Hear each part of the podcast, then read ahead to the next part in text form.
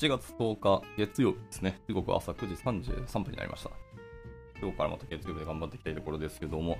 いや、なんか東京は今日晴れててですね、いい感じの天気になりそうです。まあちょっと蒸し暑くなりそうですけど、その代わりやっぱり九州の方とか、まだまだ西日本の方は梅雨前線の影響があるので、なんか同じ日本でもこんなに差が出るんかっていう感じですね。まあ本当皆さん、あの自然災害には気をつけていただければと思いますし、まあ暑くなってきてるので熱中症対策もしっかりしていただければな、はい、思います。おはようございます。姫美のキースコ桑原です。では、えー、本日も朝活始めていきたいと思います。えー、本日はですね、ちょっと短い記事にはなるんですけど、まあ、Time to First Byte、What it is and How to Make Improvements と。パフォーマンスですね、システムパフォーマンスは TTFB と言われるあの一つの指標があるんですけど、それについてのお話ですね。あの、Core Web Vital っていう指標があって、これすごく有名なものなんですけども、皆さんもご存知かもしれないですけど、これの一つですね。TTFB についてなんかフォーカスをされた記事が、今年の5月31日に、えー、執筆されていますので、まあ、これをちょっと読んでいきたいなと思っております。はい。本日の参加者が、あ、姫子さんですね。おはようございます。ご参加いただきありがとうございます。はい。えー、見えてないですけど、えー、弊社のスーさんですね。ご参加ありがとうございます。じゃあ、今からダラダラとちょっと読んでいこうと思ってます。はい。まあ、あとこの記事、後ほどツイートしますので、皆さんの方でも見ていただければと思います。じゃあ行きましょう。えー、Time to First Byte、TTFB っていうのは、えー、ブラウザーがサーバーに接続してデータをダウンロードするまでの時間を示す指標になります。サイト全体の TTFB のタイミングを追跡することで、パフォーマンスに悪影響を及ぼすサーバーの速度低下や問題っていうのを検出できます。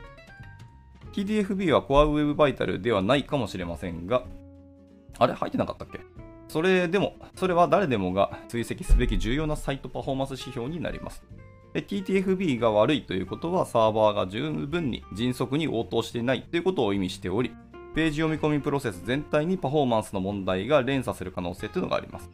その時間は単に迷惑なだけでなく、訪問者の離脱だったり、まあ、競合他社のチェックに直接つながる影響もあったりしますと。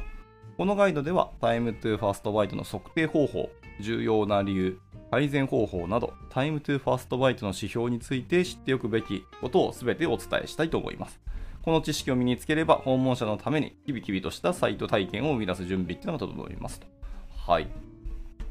なので、まあ、テーブルオブコンテンツは8個ぐらいありますね。8個あるんですけど、割と1個1個は短いんで、パーッと読めるんじゃないかなと。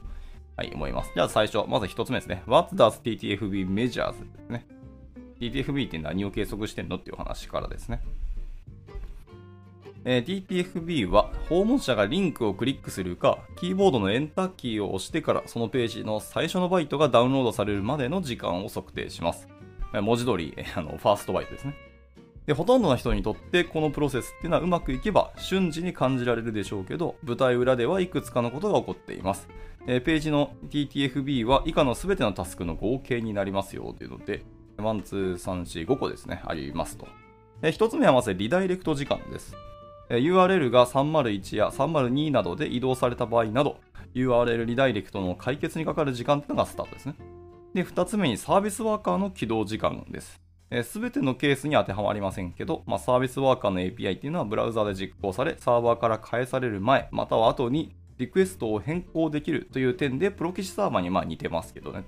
で、まあ、もしサービスワーカー使っていれば、この時間も計測されますで続いて3つ目、えー、DNS ルックアップですね。えー、DNS ルックアップは、なんたら .com のような URL に使用する単語をブラウザが正しいウェブページをダウンロードするために使用できる IP アドレスに変換をします。で、4つ目。コネクションですね。接続と、え、TLS のネゴシエーションです。ブラウザーとサーバーが接続を形成し、データを送信できるようになるまでの時間っていうんですね。はい。で、ラスト、5つ目、リクエストですね。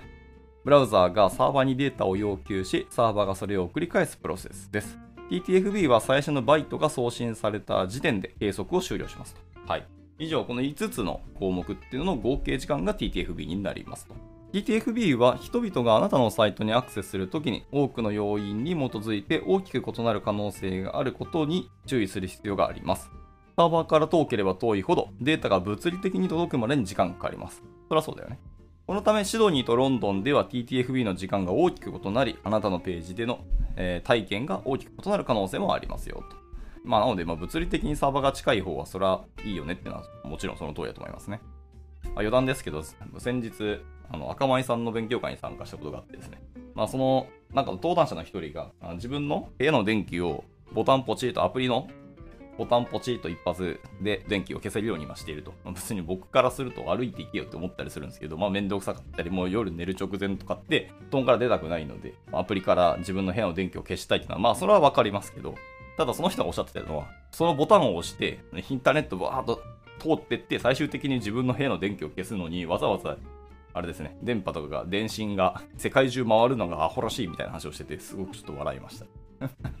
確かに。で部屋の電気を消すぐらいなんで、もう本当に数歩歩けばいい距離をわざわざインターネットを介してから電気を消すみたいな、なんか意味わからんことしてて、これ物理的にサーバー近ければいいじゃんみたいな話をしたんですけど、はい、まあいいや、余談です。で、続いて、えー Why should you improve your TTFB ですね。なぜ TTFB を改善すべきでしょうかっていう話です。TTFB はページスピードのバックボーンになります。TTFB が良ければ読み込み時間が短縮されるとは限りませんけど、悪ければサイトが遅く感じられ、人々は遅いサイトというのは好みませんと。これは正しいですね。で、Google の調査によると、1秒追加されただけでも、直帰率が劇的に増加する可能性があります。読者の印象に残るページを作るには TTFB を可能な限り早くする必要というのがあります。え確か人が遅く感じる敷地って300ミリ秒じゃなかったっけ？ですね。で、引っかかりがないように感じる最速の速度っていうのが確か、えっ、と、90ミリ秒じゃなかったっけ ?90 か80ミリ秒らへんらしいですね。この辺から、えー人がちょっと遅く感じるかなっていうあの敷地らしいです。で、100とか200、200とか行くともうちょっと引っかかってるなって感触らしくてですね。東京とかでよく使われる Suica ってあるじゃないですか。Suica がだいたい、えーどの端末でも、えー90から100ミリセックぐらいで処理が終わるような機構になってるらしくて、とても早いし、これは本当世界的に評価されてるシステムであるんですけど。で、これが、えっ、と、200とか行くと、ちょっと引っかかるらしいです。人間の感覚的には。っていうので、なかなかすごい話をしてるなと思いましたね。はい、えーと、余談ですけど。まあ、なので、1秒追加されただけだと、1秒で1000ミリ秒なんで、それは確かにもう遅いと、感じられるし、まあ、直帰ですね。耐えられる可能性は全然高くなると思いますね。はい。で、遅いサイトっていうのは直帰率を上げるだけでなく、Google のサイトランキングにも影響してきます。Google は検索エンジンがページ体験をランキング要因として考慮することを明言しております。でサイトの体験の良し悪しというのはいくつかの要素にもちろん基づいて判断されますが、そのうちの一つが Core Web Vital、TTFB に部分的に依存する一連のパフォーマンス指標になりますと。例えば、えーラージコンテンツフルペイントですね。LCP っていうのは Core Web Vital の一つで、ページの折り返し部分より上にある最もデータ量の多い要素を読み込むのにかかる時間っていうのを測定します。で、ページがサーバーからデータをダウンロードするのに時間がかかる。つまり TTFB が遅い場合、LCP のスコアも一緒に悪くなります。Google はこれをネガティブなページ体現シグナルとみなして検索順位を下げてしまいますと。まあ、下げる可能性がありますよって話ですね。はい。なので、結局読み込み早いに越したことはやっぱないって話ですね。では続きまして、What is the good TTFB です。えー良いじゃ TTFB って何ぞやってお話ですけど、えー TTFB に関しては、早いに越したことはもちろんありません。ほとんどのページでは、えー TTFB は800ミリ秒以下を目指すべきです。800ミリ秒を超えると、ロード時間が著しく遅くなる可能性というのがあるらしいですね。はい、一応 TTFB の、えー、と上のグラフ、画像が貼られていて、 Good は800ミリ秒までですね。で、 Needs Improvement ですね。まあ、改善が必要だよっていうのが1800ミリ秒らしいです。でもそれ以降はもう Poor だそうですね。まあ、1.8秒もかかってたら多分もうみんな離れるんじゃないですかね。と思いますので。はい。で、サイト上のすべてのページで TTFB っていうのはもちろん異なります。で、これらのスコアは訪問者の場所に大きく依存するということを覚えておいてください。そのため、定期的に異なるロケーションでサイトのページをテストし、800ミリ秒でベンチマークを下回るページを見つけるということがま重要です。まあ、詳細はちょっと口述しますという話でした。では続いて、え、4 ways to implement TTFB と、TTFB を改善する4つの方法のお話に入りたいと思います。TTFB を下げるには、最初のバイトがロードされるまでのプロセスを1つ以上、えーミリ秒単位で短縮する必要というのがありますね。そのための方法のいくつかを紹介するというので、まず1つ目ですけど、1つ目は、ホスティングまたはサーバーをアップアップグレードしましょうと。なるほど。物理的にスペックを上げろと。えこのステップは TTFB を顕著に改善するためにできる最も重要なことです。より良いホスティングやサーバーに投資することで、接続時間をスピードアップし、ブラウザーへのデータ転送をより迅速に行うことができるようになります。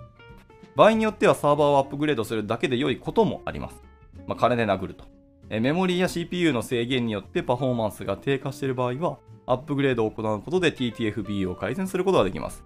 でまた、ホスティングプロバイダーを変更した方が適切な場合っていうのもあります。しかし、ホスティングプロバイダーが優れている理由は必ずしも明らかではありません。様々なホスティングオプションを評価する際には、以下の点を考慮する必要がありますというので、まあ、3点、えーと、挙げられておりますね。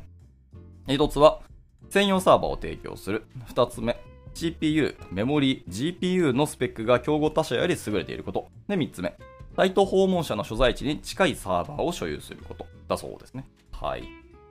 では続いて2つ目ですね。ユーザーコンテンツデリバリーネットワーク、CDN を使えと。CDN っていうのは、えー、グローバルに分散されたサーバーネットワークにコンテンツをキャッシュしておくことができるため、TTFB を改善することができます。より多くのサーバーにアクセスすることで、より迅速に訪問者にサービスを提供することができるはずです。訪問者へのサーバーへの物理的な近さはデータがブラウザに届くまでの時間にもちろん影響しますからね。でまた CDN っていうのは自動的な配信にも役立つよっていう話をしてて、まあ、そのなんか理由的なものを3つまた挙げられてますね。1つ目は、まあ、オリジンサーバーが処理するリクエストの数を減らし、まあ、負荷を軽減しますと。2つ目にファイルサイズを縮小し、より高速な転送を実現します。で、最後、サーバー設定を最適化し、高速化っていうのを実現します。まあまあ、これなんかいろいろ設定次第な感じはしますけど、まあ少なくとも CDN 使えば、まあ、早くすることができるよっていうのはその通りだなと思いましたね。では続いて、えー、4つの方法、3つ目ですね。えー、DNS ルックアップ時間の短縮をしましょう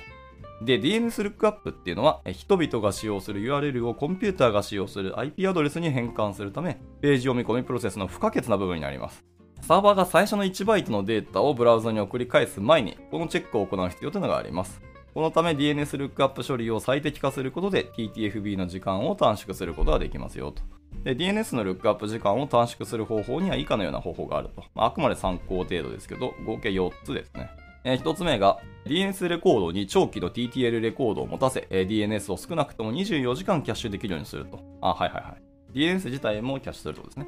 で2つ目に、えー、DNS プリフェッチを使用して、ページ読み込みの潜在的な遅延というのを減らしましょうと。で、3つ目、ページのリダイレクトを削除しましょうと。あ、確かにね。で、ラスト、フォントや CSS ファイルなど、まあ、よく使われる、まあ、いわゆる静的なファイルっていうのをキャッシュしましょうと。はい。その通りですね。まあ、毎回毎回全部、あの、手続き的に読みに行ったら、それは遅くなりますからね。じゃあ、ラスト、4つ目です。4つ目は、えー、常にサーバー側でレンダリングされた HTML をデフォルトにしましょうと。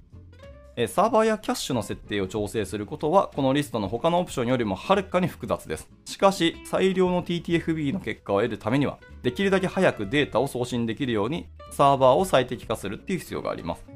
サーバーをより早く反応させる一つの方法は、サーバーサイドレンダリングを使用することですで。サーバーサイドレンダリングとは、ページがサーバー上でレンダリングされ、ブラウザに全体が送信されるってことを意味します。頻繁に更新されるページでは SSR を活用して事前にページをレンダリングし一定時間キャッシュしブラウザーが要求した時に素早くページを送信するっていうのができますと。はいまあ、この辺に関してはあの Next.js のレンダリングモードとかあって、まあ、こちらの,、ね、の Next.js パフォーマンスガイドっていうのが参考になるので、まあ、見てみてください。はいまあ、クライアント側の話ですね、今のね。まあ、あとは余談ですけど、Next.js は確かプリあれプリレンダリングの概念が入ってきたので、まあ、どこのページをサーバー側にするかみたいなところですね。まあ、あとはサーバーサイドコンポーネンツだっけっていうのがあるので、えーと、じゃあ React Server Components っていうのがあるので、もう今コンポーネント単位でどこをサーバー側で処理するかみたいなのまで設定できるようになったので、まあ、全部をサーバーサイドレンダリングするっていうのはまた違う気がするんですけどね。まあまあその辺はちょっと別の話が始まるのでやめます。では続いて、How to test and track your site's TTFB scores ですね。サイトの TTFB スコアをテストし、ちゃんと追跡してみましょうという、はい、そういう方法を見ましょうとですね。えー、TTFB をテストする最も簡単な方法っていうのは、えー、無料の Core Web Vital Checker になりますと。はい。えー、それ用のせん、ちゃんとリンクも貼られてますね。Core Web Vitals Checker っていうサイトがあります。まあ、そこに単純に URL とかぶち投げて、で、計測してもらうと。で、そうすると、えっ、と、簡単にチェックできるので見てみてください。で、これはですね、Google が出したページスピードインサイツっていうサイトがあります。まあ、こちらもパフォーマンス計測でよく使われるものですね。これと同様に、私たちのツールが、えー、Google が非 iOS デバイス上の Chrome ブラウザーから収集する CRUX データですね、に依存しています。未だにこの CRUX の読み方はわかんないので僕そのまま読みますけど。で、このデータベースっていうのは人々の大規模なサブセットで構成されており、合理的に正確な1回限りのチェックを可能にします。しかし、長期的なソリューションとしてはまり理想的ではありません。えー、ページスピードインサイツや Web バイタルズチェッカーズのようなツールの問題点っていうのがいくつかあって、それは以下の通りですと。で、合計、まあ一旦5つぐらいガッと挙げられてますね。まああくまで参考データですけど。えー、1つ目に全ての人からデータを得ているっていうわけではないです。えー、Chrome 以外のブラウザや iOS の人を除きますと。あとはインターネット接続やデバイスの種類の違いを考慮していませんと。あー、なるほどね。あくまで参考値ですね、これは。で、3つ目に、えー、テストのスケジューリングやパフォーマンスのトラッキングもできませんと。えー、で、4つ目に、トラフィックの少ない小規模のサイトのデータっていうのもありません。で、最後、毎日更新はされませんと。CRUX は毎月更新はされますけどってことですね。っていうので、まあ一応今の自分のたちのサイトがどうなのかっていうのを測ることはもちろんできるんですけど、あくまで参考値ですよっていう話でしたね。またこれ他のサイトとかの比較も一緒にしてくれるんで、まあそういう意味での参考としては、わりかし精度の高い参考値ではあるとは思いますけどね。とはいえ、鵜呑みにするのは危険だなっていうところでした。はい。で、より良い解決策というのは、TTFB のようなパフォーマンス指標をテストし追跡するために、えー、カリブレプラットフォームっていうのを使用することです。これ、急に宣伝が来たな。えー、カリブレっていうのを使用すれば、す、えー、べ、てのページで手動でテストを実行し、えー、データをプロットして継続的な傾向を確認する必要がないためです。時間と労力を節約できますし、その代わりにあえてカリブレを使用することで、すべてのページで自動的にルーチンテストというのをスケジュールすることができ、素早く問題を発見し、あなたの努力がどのようにサイトパフォーマンスの向上につながったかっていうのを確認することができますと。へえ、あ、こんなんあるんですね。いくらなんだろう。あ、なるほど。一応15日間トライアル、フリートライアルあるらしいですね。で、一応ですね、まあ、グラフでバーっと見れる感じになってるんで、まあ、これ後で参考として画像が貼られてるの見てみてください。はい。で、えっと、さらにですね、様々な場所、インターネット接続、またデバイスの種類に模倣して各テストをカスタマイズできるため、すべての訪問者に対してサイトのパフォーマンスを確認するというのができるようになります。これによって理想的な条件だけでなく、あらゆる条件下でサイトが優れたパフォーマンスを発揮できるようになりますと。まあ、一応15日間の無料トライアルでサイトのパフォーマンスをチェックできるんで、まあ、これを見てみてくださいと。結構ですね、管理画面で細かく細かく見れるようになってるっぽいし、見やすいですね、やっぱり。まあ、グラフ系だから見やすいかもしれないですけど、っていうのがあるので、まあまあ見てみていただけると思いますね。最後に、最も重要なパフォーマンス指標をサポートというところで、えー、サイトの TTFB に関するヘルプを探したらば、サイトの最も重要なパフォーマンス指標の改善にも関心する、えー、必要がありますよと。で、以下のガイドを使用して Core Web Vital の全てにわたってサイトのパフォーマンスを顕著に向上させる方法っていうのを見てみてください。例えば、総ブロッキング時間だったりとか、累積レイアウトシフト、また最大のコンテンツペイント、LCP ですね。あとは次のペイントへのインタラクションですね。 Interaction to Next Paint ですね。最近はこの指標が結構重要視されてるっぽいので、これも結構重要だなと思いますので。はい。まあ、この辺についても、それぞれ一個一個、あの、記事を書かれてて、そのリンクも貼られてるので、興味あればそれも読んでみてください。はい。っていうところで、じゃあ今日の朝活はこれで締めたいと思います。改めまして、今日の参加者は、赤上さんと、ケンジさんと、えー、姫子さんと、小野さんと、あと、見えてないけど、スーさんかな。はい、ご参加いただきありがとうございました。はい、えー、月曜日ですね。また今日から1週間頑張っていけたらと思います。じゃあ、えっ、ー、と、今日も1時頑張っていけたらなと思います。じゃあ、終了します。お疲れ様でした。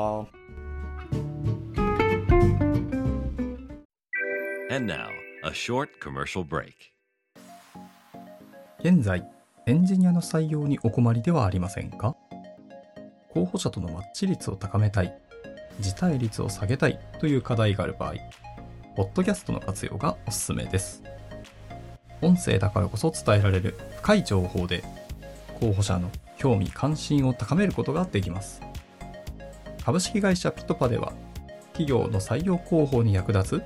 ポッドキャスト作りをサポートしています。気になる方は、カタカナでピトパと検索し、